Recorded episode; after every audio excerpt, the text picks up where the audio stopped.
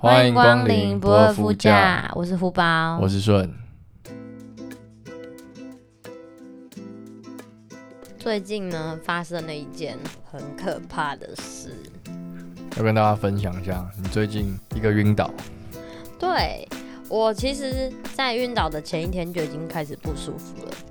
没有跟各位讲，其实我觉得我比较崩溃，因为我那一天的行程 呢，是从下午就出门了嗯一整天，我先去找了下午找一个朋友聊天，聊一聊，我就再回老家跟我妈聊天吃饭，然后聊一聊呢，我又再去找我阿姨家跟我阿姨聊天。去完我阿姨家之后，我又再去我另外一个朋友，他搬新家，然后我一样去他家坐坐。嗯，然后最后呢，我最后回去回到我真正我自己家是晚上十一点半左右，而且还有点下雨，有点崩溃。然后我一回家呢，我才把东西刚放下，我就觉得不太对劲，因为我一回家我就看到我们的狗，它带着胸背带，跑然去后迎接对，他跑。去迎接。我想说，这是散步完了吗？还是还没去？然后我就往里面家里里面走一点，到我们家餐厅的部分，我就发现你倒在地上，噔噔，直接是命案现场的那种 倒。然后我就马上把背包脱掉，从手上的东西脱掉，先去确认你的意识，先把你叫醒。确定我是不是还活着？对，然后我还有确认一下你的呼吸，一个很专业的你有确定我呼吸、啊？有啊，一个很专业的急救过程。 然后我先把你，我先问你可不可以坐起来，然后你好像跟我说你没有力气，嗯，所以我就把你硬是把它坐起来，然后让你靠在一个柜子前面，嗯，对，然后我会不断的一直跟你讲话，确认你的意识是不是清醒，然后我还问你说，你要你觉得你这个状况严不严重，要不要去急诊？那、啊我回答 你吗？你回我说我不知道。有回答跟没回答一样。对你回答说我不知道，然后我还是重我还在重复再问你一次说，还是你觉得在家里休息你就好了，然后你还是回答说我不知道，嗯，对，然后我就回想一下，你这个状态好像从来没有发生过，对我人生第一次晕倒。所以呢，我就很怕，我如果我留你在家里，会不会就出了什么事情，你就你就因此而休克，嗯所以我觉得保险起见，我还是带你去挂急诊，急诊，对。然后呢，我在急诊前，我还是有记得要找了你的钱包跟健保卡。结果你你趁我在找东西的时候，你原本是被我放好坐在那个靠着柜子的时候，你就倒下去了。什么所以叫我蹭你？好像我有意思。对，所以我就看到你倒下来嘛，我怕你撞到，我又再回去把你扶起来。然后扶起来之后，我想说，算了，我直接把你背起来好了，我们就出门。嗯，结果靠背我刚才那个帮你拿的钱包，我还确认哦里面有没有健保卡、啊结果忘记 带，我还是忘记带了你的钱包。对，然后反正我就带你走下楼，背你下楼，哎、我们家在五楼，哎，对啊，我就顺便推广一下重训的重要性。真的，你哎、要我觉你得要很重救得了你的爱人啊，对吧像？今天顺如果昏倒在家，我可能就是直接打打救 护车了。对，反正我就是把你背起来，而且我跟你讲，我还有一个很专业的地方。你那时候在晕倒的时候，我就不断问你说你所有的症状：头晕、想吐、头痛、肚子痛，然后全身全身无力无力。我全部立马打在手机的记事本里面。嗯，对我还问你什么有没有发烧什么的，你说不知道。反正我就是把我听到全部记录起来，因为我怕我忘记。然后等一下医护人员一问三不知。对对，对又要再问你一次。嗯，然后我就背你下楼，我们就去坐计程车。你这样扛着一个人，你在路上是拦得到计程车的吗？可以啊，他不会觉得你在捡尸。不会不会不会，他听到去哪里去急诊，他就就知道哦，不是怎么样，哦不是要回家，是要去有事要去医院这样，所以他就开的比较快。哦，他有开比较快嗯，我感觉出来他开得比较快。哦，对，然后我们就到了医院，那个要先做快筛嘛，你要做快筛。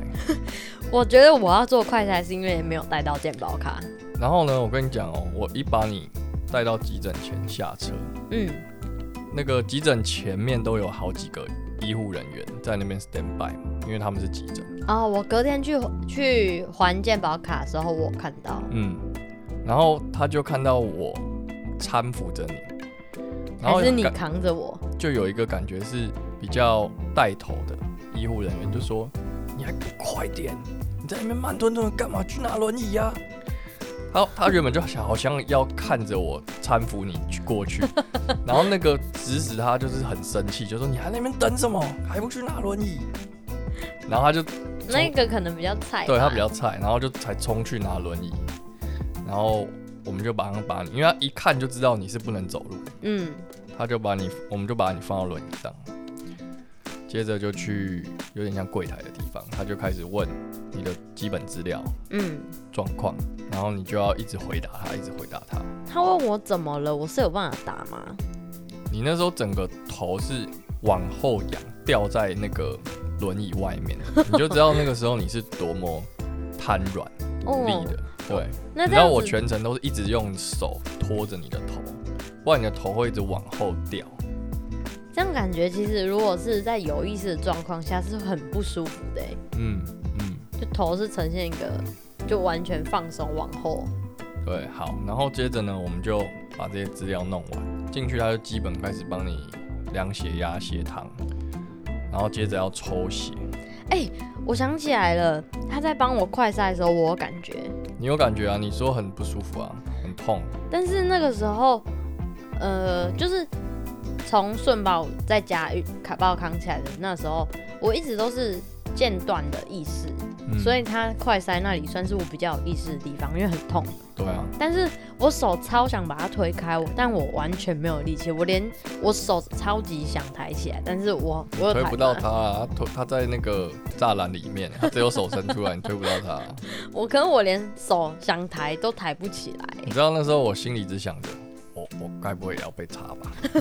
我不要，我不想，我不想被插。然后后来才知道，哦，陪同的人只要有打过两剂疫苗就不用，但是做被送急诊、被检查的人需要快筛。为什么？我不知道，这就是规定，陪同人打完两剂就不用。嗯，那好吧，我有带健保卡也没用。对，后来我们就去抽血，然后你那时候全身无力嘛，嗯，所以那根针插进你的血管里面的时候，血液是流不出来的。他一直叫你握拳，血液才会流过去，才会流到那根针管里面，嗯他才抽得到血。结果你就一直不处理，你就虚握而已，啊你就一直把你的拳头虚着握起来。结果我们就会说你快点处理，你处理，不然你针插在那边你也很痛，因为你一直都一直在说很痛很痛，那根针超痛，我也是有意识所以它，看起超来痛有有一点粗。哦。对，然后他又是插你的手掌，因为他看你的那个脉搏，哎、不是脉搏，手臂，对手臂上面一般抽血那个位置，你的血管好像找不太到，嗯，所以他后来就转成到你的手掌，手，它最后是抽在手腕这里。对手腕这边偏手掌的位置的一个蛮比较大条的血管，对，然后也是强迫你出力，那个血液才流过去。我有印象，他那时候恐吓我说：“小姐，你如果不出力的话，我们就要再插一针哦。”我是被那一句话吓到，所以我才用尽我全身的力气在出力，不然 我真的很想用力，但真的也用不了力。然后后来那个在帮你打跟抽血这个护理师，他就跟我说，你要不要先去帮他拿垃圾袋？为什么要拿垃圾袋？因为他打他说打针你会想吐，哦，对，然后我就去拿垃圾袋，嗯，后来就去休息一个小时，那我躺在那边的时候，你都在干嘛？划手机啊，等待一个小时。你有想说中途要回家吗？没有，为什么？一个小时我觉得蛮久的、欸。怎么可能会回家？你自己亲人在那边急诊，然后人在中途回家的，哦，我想说家里很近。没有啊，不可能。然后反正就在那边等你嘛。嗯，等到他跟你说你的报告如何，哎、我那时候是有在睡觉的吗？因为我自己的意思是，我觉得我在睡觉。你应该有睡吧？因为我也在等你，我会稍微跟你讲一下话，确认一下你是不是有意识的。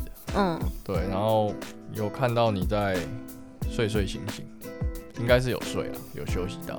哦，我有睡睡醒醒，嗯，因为我跟你讲话，你就会回应我啊。嗯，然后其他我看起来是在睡觉。你看起来是在睡觉，哦，对，好，这就是近期我发生蛮可怕的事情。对啊。然后重点是血检出来说你没有问题，对，血检说我是正常的， 所以你是不是要过得健康一点？医生说如果我真的想知道我怎么了，就要再去更仔细的检查我的身体。你要去吗？应该要去吧。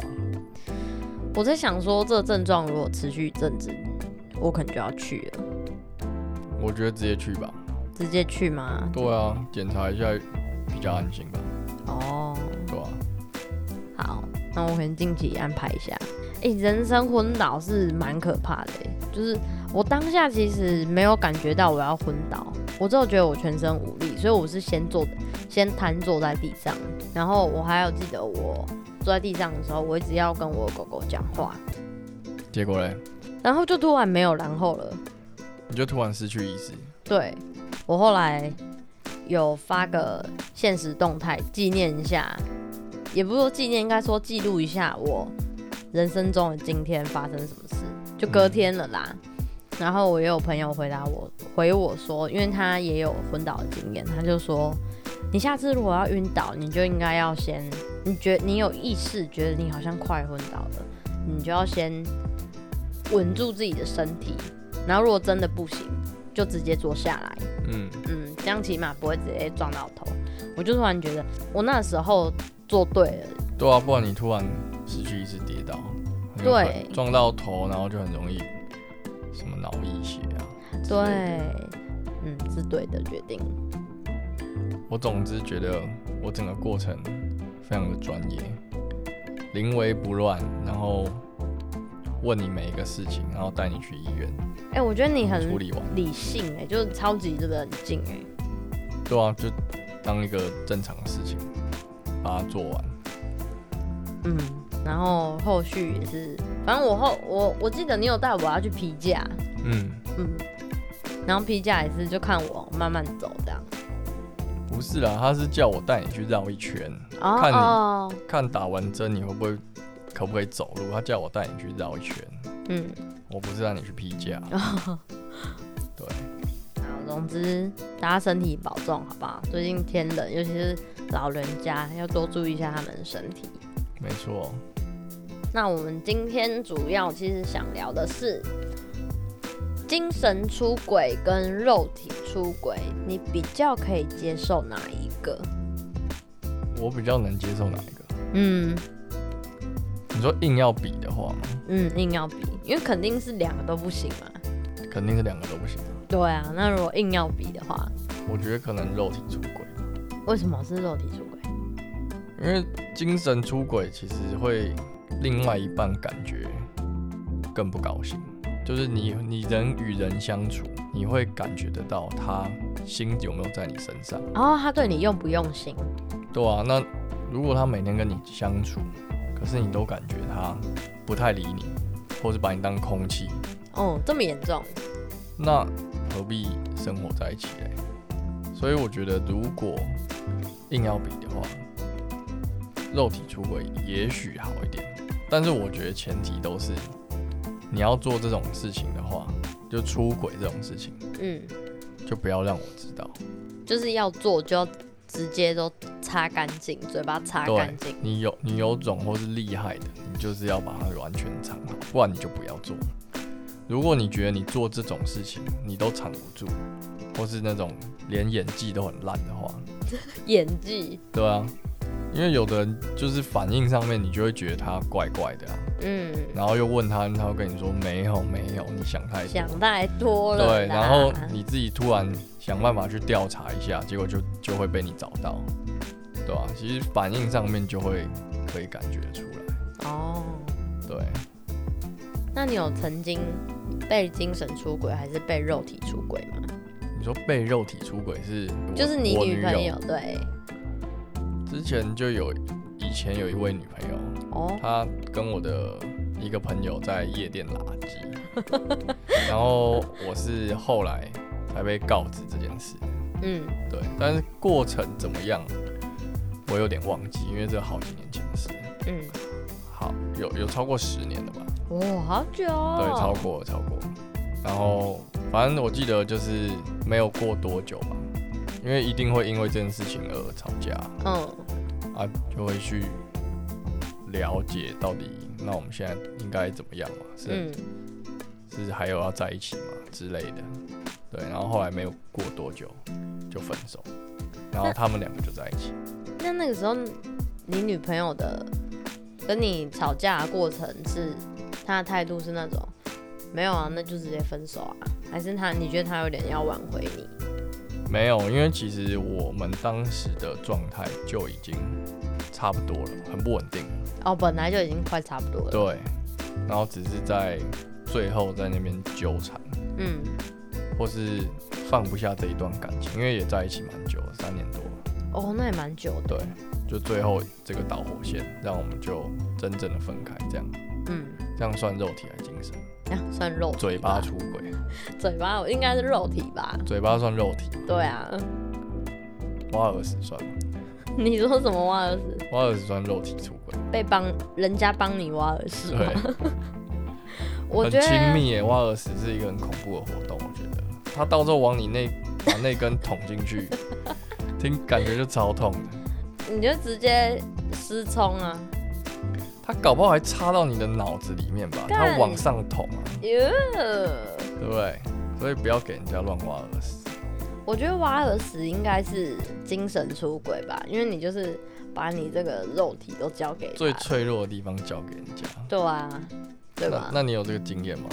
我有被精神出轨，怎么说？你男朋友心就不在你身上，对，那他在谁身上？他在我一个同班同学的女同学身上，那如果他精神出轨是在漫画身上，可以吗？呃哎然后我他沉迷于就是什么电玩里面的初音啊，我觉得不行哎、不行吗？嗯，他觉得他很可爱啊，可以啊，可是如果他已经到那种走火入魔的地步。对，就真的有点像精神出轨了。我不是说我小心眼要跟那个 二次元的计较，可是你就会觉得好像你自己不是很重要，就他都在那个二次元身上啊。哎、那我觉得再换一个事情，嗯今天如果这个事情是很正当的事情，比方说他是念书，他是一个念书狂人，哦，他然后心就在书上。对，这跟而且这件事情又不是不好的。嗯比方说那赚钱好了，他在拼他的事业，他的重心都在事业上面，为了工作赚钱而努力。那这种事情而忽略你，就比较不会不好吗？我觉得这种就要有所谓的补偿。他给你一个月打一百万，不是，就是他可能要，呃，比方说我们一起出去玩啊，或是我们就是要有一个固定的约会日这种补偿。哦，对对就是对，要补一些你平常没有彼此没有相处到的时间。对这种我觉得就可以，嗯如果有这个补偿啊，但如果没有的话，长期下来他就会被出轨。他就会被出轨，你就会出 轨。对啊，因为你得不到另外一半的那个，我没有他的精神，也没有他的肉体的话，就很容易出轨啊。嗯，嗯，你说即使你们是夫妻的状态，也很容易出轨。哎、夫妻我就不好说了，因为还没有体验过夫妻的那种变成亲情的感觉。 OK，但我觉得现在其实离婚也超容易的，对啊，随随便便都在离婚的。嗯，但我还是不不不好说啦，因为不晓得自己真的步入婚姻会变怎样。嗯，嗯，那你刚才我们那两个精神跟肉体的出轨，你自己的选择呢哪一个比较你可以接受？我比较可以接受肉体出轨，哦，那你不跟我一样吗？对，比较能接受肉体。原因是什么？原因是他今天如果肉体出轨，只是纯粹鸡鸡痒，那我就会觉得比较还好一点。可是他今天如果精神出轨，他就很有可能会伴随着肉体出轨。哎、可是怎么听起来这是一个很很不 OK 的剧情发展？就是你会一直容忍着你的另外一半肉体出轨，然后你都一直深信着他精神还是在我身上，然后他就整天都在出轨。不会，不会，这不种会吗事情只有一次机会，你说没有被抓到第二抓包第二次就不行，不行。对他第一次，我可能想，我可能还会给他机会，但当然还是会看他平常的表现。比方说，他平常可能就是表现的很好，嗯，嗯，然后不小心擦枪走火了，你会原谅他？擦枪走火要看哪一种。他如果是嫖妓，我反倒还比较能接受。可是他如果是那擦种枪走火，然后是嫖妓，嫖妓是有意识的去，好不好？哎、那种就是鸡鸡痒啊，那种我觉得还我还比较能接受哎、你说被他的兄弟揪去，对，但是他那如果被他兄弟揪去，然后他跟你报备可以吗？说，哎、我跟你说，我跟那个谁谁谁某某某一起来那个基隆这边，然后他们现在要去一个好玩的行程，我可以加入他们吗？他这样跟你报备，可以吗？如果报备的话，如果对方是你，我就说可以。那我的话可以，对我会提醒你，那你要记得戴套，然后不要亲他，哦不可以亲，我不能接受亲。那些那些就是在做这个职业的人，他们自己都会很顾虑这件事情，嗯，但我还是我还是要再交代一次啊，嗯。就是要记得啊戴。然后他还戴套补一句跟你说：“哎、这边超便宜，很划算呢。 如果你不让我去，我会在外面无聊一个小时、欸。那你就在外面无聊一个小时啊，可是他们都去嘞、我不管呢、没有，如果对方是你，我可能会答应。为什么？我看起来很渣，是不是？没有，因为你就硬不起来，你对外面的人就硬不起来。哦，那你那你就是知道我的软肋啊。对啊，所以我所以会答应所以啊。答应我，其实也没有差。那你应该要跟我说，你不要浪费这个钱。你说我应该要劝你，你你不如一那个两千块，我们拿去吃一吃一顿好料。说你现在回来，然后我们直接去吃 饭。对，然后你再帮我解决一下， 解决一下你的欲望。你说我帮你吗？对。”可以，我觉得这样的话就可以。那如果你可以接受肉体出轨，对吧？对，可是他出轨的对象是你的闺蜜，那他就是精神出轨啦。没有啊，只有肉体出轨啊，就一次而已。那他他没有们，喜欢她啊、那他们是你闺蜜也没有喜在欢什么情形之下发生的？酒后乱性吗？可能吧，就看对眼啊，然后刚好有一个枪可以单独。看对眼就没有，就是精神出轨啦。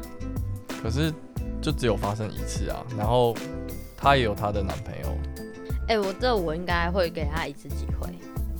那但你是会我跟你的闺蜜继续联系吗？他如果有那个诚心诚意要跟我道歉的话，嗯，比方说他可能吃了安眠药，这种真的会意识不清的事情，嗯，那我可能就会原谅他。那听起来蛮好妥协的嘛。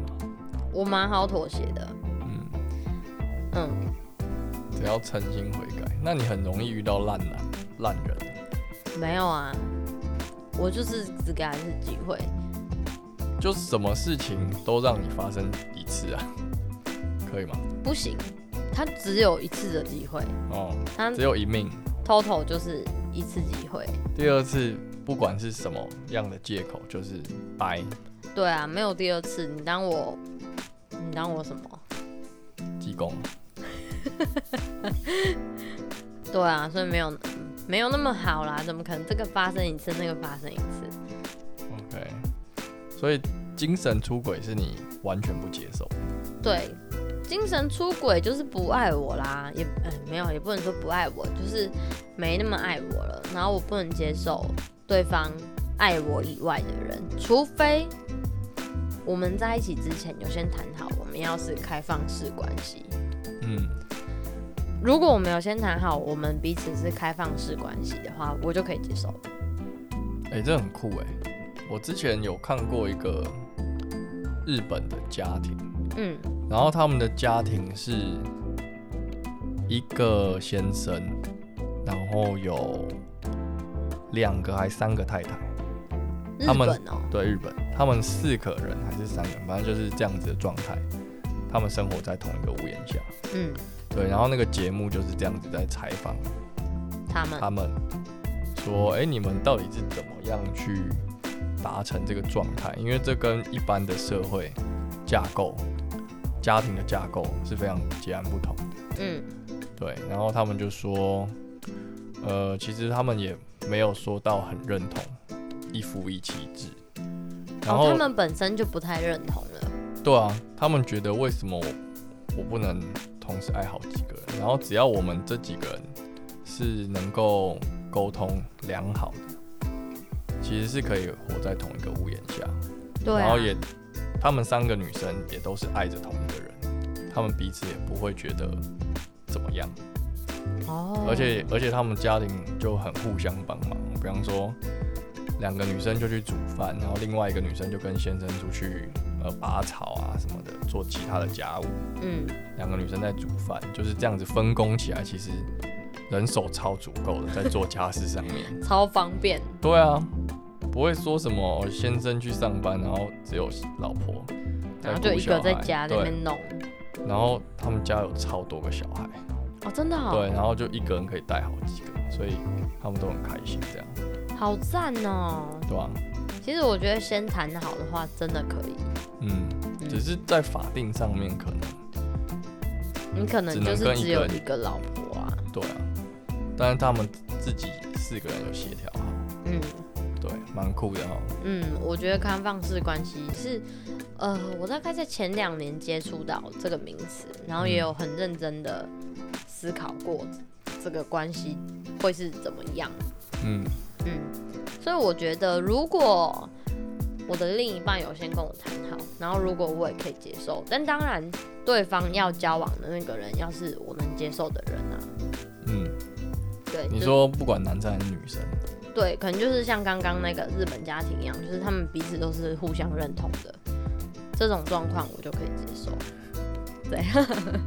我觉得这样子很像组队的感觉，就是比方说我们是两对情侣，然后我们两对情侣可能都蛮好的或蛮熟的，然后后来决决定，好，不然我们四个人组一队啦，这样子我们在在搞家庭上面很多事情其实更 cover，就很方便。对，就很方便，其实有点组队的感觉。哎、好像有哎、然后后来想说啊，四个好像又不够，那我们找六个好了， 一直加一直加，然后变成一个大家族，然后都是同一同一个家族这样。哎、这样超方便的、今天某某某去出差啊，没关系啦，就隔壁找 隔壁房找一下。对啊，就都一家人啊，对啊，如果都认同的话，找是你二老婆啊， 三先生啊，三号先生，反正大家都认同啊，对啊，是蛮酷的吼。这样就是一个合理化乱伦趴。对，合理化，这真的是合理，对啊，你就说哦，我们都谈好了，就我们都接受啊，对啊，可是乱伦趴好像他们也都接受， 对吧？ 是没错啊。只是他们没有要生活在一起，他们只要发生性关系这件事。嗯嗯对，但是共主家庭就是所有的事情嗯，你都都要会包容。对，所以我觉得其实这是一件蛮困难的事情啊，因为你说你心里要是真的也喜欢那个人，你才有办法也跟着包容，嗯像爱屋及乌这件事。那你觉得一般普遍对于刚才我们讨论的这个精神或肉体，大家会比较能接受吗？还是一般人都两个都不接受？一般你你以人女生的立场讲好了，你觉得女生会比较容易接受肉体出轨是吧？女生，其实我觉得以女生来讲，两个都会接受。两个都不接受吗？对啊，哎、你知道很多女生是那种，鬼打墙，对，就我现在爱这个男人，不管他做啥小，我都觉得他没关系。就可是如果相反发生在这个女生身上，男生好像也不太能接受欸，我觉得啊，还是以我个人，我就觉得不行啊，完全不行，我我觉完全得一次都没有要原谅的意思，直接被我撵出去。我哎、其实我觉得要在外面玩可以，但是就是跟你的想法一样，就是不要让我知道。对，你在外面你真的要怎么玩都，就你就去，你不要弄到我。比方说你传染个沙小回来给我，我觉得不要影响到别人的情绪，跟跟身体，对，还有就是整体的精神状态，嗯，你要把这件事情 hold 好。也不是在鼓励这件事情啊，就是只是如果你要你要玩火，你就要收好这样。对，你在外面玩，不要带回家。你，你不要把你的火点到整个身体都是，你那边玩火自焚，你的火就控制好，是小火小把火就好。但我觉得有时候别人的占有欲可能也会影响到，比方说他会故意在你男生的什么外套里面塞女生的东西，然后故意让你的正宫知道，这不是对电视很常演的嘛？嗯，就是占有欲出现了，他故想意要在这边放什么？对他想要占为己有，然后就会害别人家庭破裂。对，就搞不好那个男生其实他是想要不让对方知道的，可是那个对面的女生她他就遇到雷队友他啊。可能没有这么想，对，嗯他就想要占为己有。那我觉得他应该要在玩之前就先跟人家讲好。我觉得通常都有越陷越深的迹象，哦，对啊，通嗯常可都能是一开这始有讲好啊，可是后来就好像越来越喜欢上那个男生，然后就觉得自己有可能把别人的先生抢过来，样就晕船啦。对，就晕船，然后就会出现那种等他离婚，他那个男生就会可能就是说，好啦，我跟我老婆其实也就是快离婚已经同了床啦异梦了。对啊，差不多要离婚，我绝对再等我一下，我就会跟他离婚，跟你在一起。然后通常永远等不到，对你再等我一年，然后一年到，你再等我一年，你再给我个半年。对，通常剧情都是这样演下去。对，那各位乘客比较可以接受肉体出轨还是精神出轨呢？欢迎留言给我们，让我们知道，我们很久没有新留言了。快快快留言给我！不管你是要留言在 IG 还是留言在 Apple Podcast、Spotify 上面都可以哦。 OK，那我们下期再见，拜拜。拜。